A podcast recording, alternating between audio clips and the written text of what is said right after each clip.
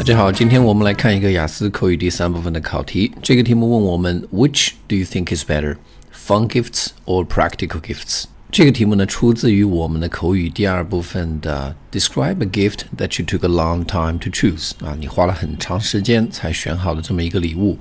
回答这么一个题目呢，首先还是要去确定一下我们的思路啊。这个题目呢，它是一个呃两难的选择，它是一个有争议的话题，所以呢，我们继续可以采取分情况讨论的这么一种办法。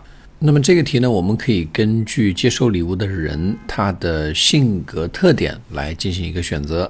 如果我们送礼物的对象他本身就是一个非常，呃，实用主义的、非常脚踏实地的这么一个人，那么我们送他这种实用的礼物，那么他可能会更加的开心一些。我们还可以做一个举例说明，对吧？啊，比如说他如果是一个工作狂啊，那么你如果送他一个对他工作有帮助的东西，比如说一个能够提升他的工作效率的电子产品啊，那么这个人呢将会非常的开心。另外一方面呢，如果我们所送礼物的这个对象他是一个比较贪玩的人，啊，比较这个喜欢享受生活的人，那么我们送他一些好玩的礼物，嗯，就更能够讨得他的欢心。哎，比如说小孩子们啊，我们给他们送一些玩具，他们可能会比较的喜欢。还有的人呢，喜欢在家里边。嗯，玩乐高积木啊，花很长的时间去拼一栋建筑或者是一辆车，那这都可以给他带来非常多的快乐。除此之外呢，我们还要注意的是啊，人的性格、人的喜好啊，也在随着时间的变化而变化。那么在这个过程当中，我们应该要跟我们的朋友啊，经常的保持联系，那么这样才能够确保我们在给他们送礼物的时候呢，送的是呃他们所喜欢的礼物。好，那么接下来呢，我给大家做一个示范，大家可以去参考一下一个比较能够拿高分的答案，在考试的时候是什么样子的。Which do you think is better, fun gifts or practical gifts?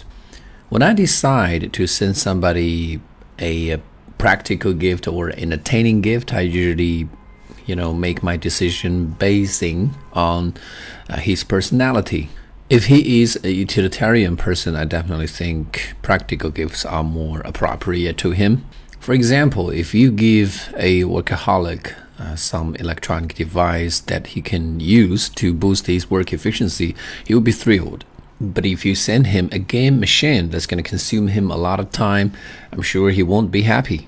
But on the other hand, if the person is fun loving, I think you should send some entertaining gifts to him. For instance, many kids and adolescents nowadays are not very concerned about their study. What they think about every day is play, play, play. So the best way to please them is to buy some entertaining gifts, such as a PlayStation 4, Nintendo, or Switch. The point is that we must know that the purpose of sending gifts is to make somebody happy, and in order to do that, you must keep in touch with this person and know that and one's personality is changing from time to time. And if you don't keep in touch or interact with this person, maybe you cannot know what the person's taste is like.